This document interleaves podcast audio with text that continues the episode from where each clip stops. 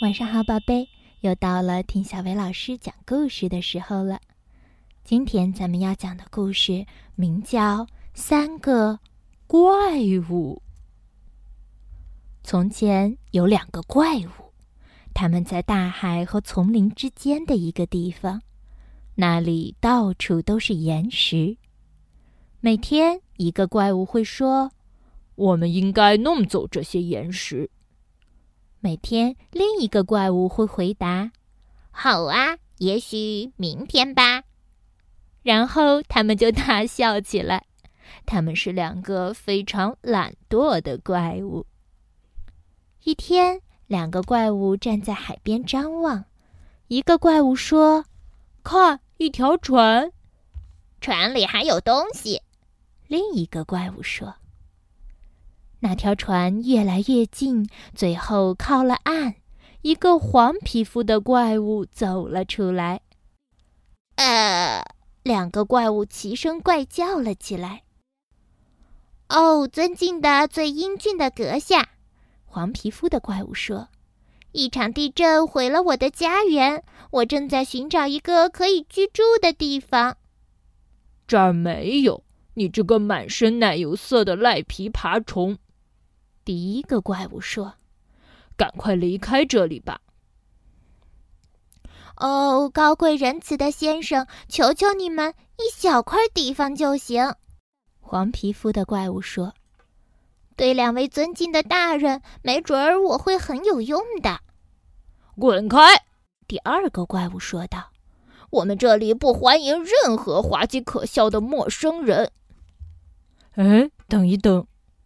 第一个怪物对第二个怪物低声说：“他说他很有用呢。”然后他对黄皮肤的怪物说：“待在这儿，你这个芥末黄脸壳的家伙。”两个怪物走到了岩石后面去说话，他们没有注意到黄皮肤的怪物也悄悄地跟了过去。可以让那个黄皮肤傻瓜用他的船把这些岩石运走，再倒入海中。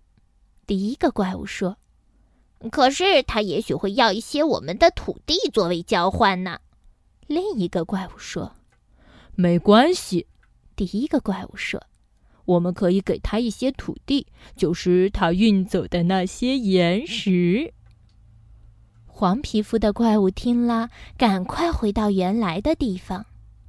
两个怪物回来了，好吧，你这个黄皮肤的牢骚鬼。第一个怪物说：“把这里的岩石都清理干净，然后我们会给你一些土地。”哦，高贵的大人，你们真的会给我吗？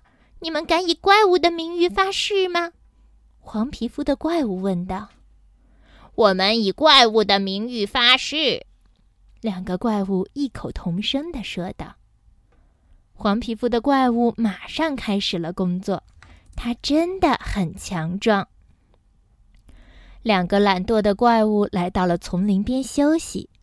过了几天，黄皮肤的怪物来到他们眼前，说：“哦，怪物中最最聪明的二位，我把岩石都运走了，可是地面还是凹凸不平，需要我把它铲平吗？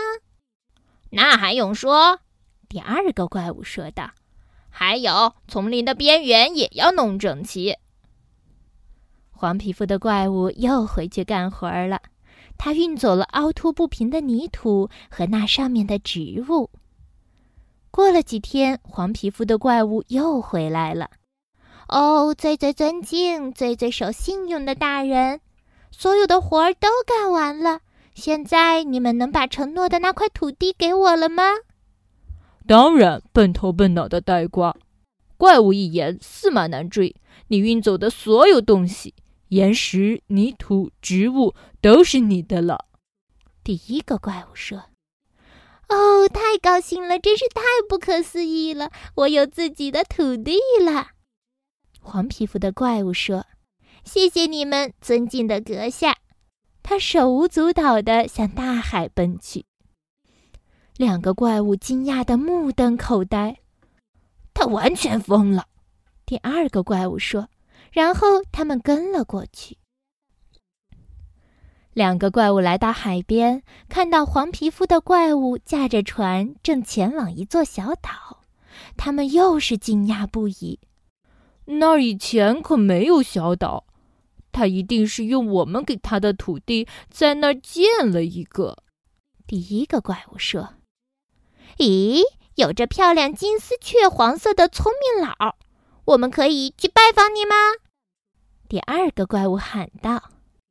黄皮肤的怪物大声回答：“非常欢迎两位可爱的朋友，只要我也能去拜访你们。”好啦，今天的故事就到这儿了。要想收听更多好听的睡前故事，就来关注微信公众号“小薇老师讲晚安故事”。小薇老师在这里等你哦，晚安，宝贝。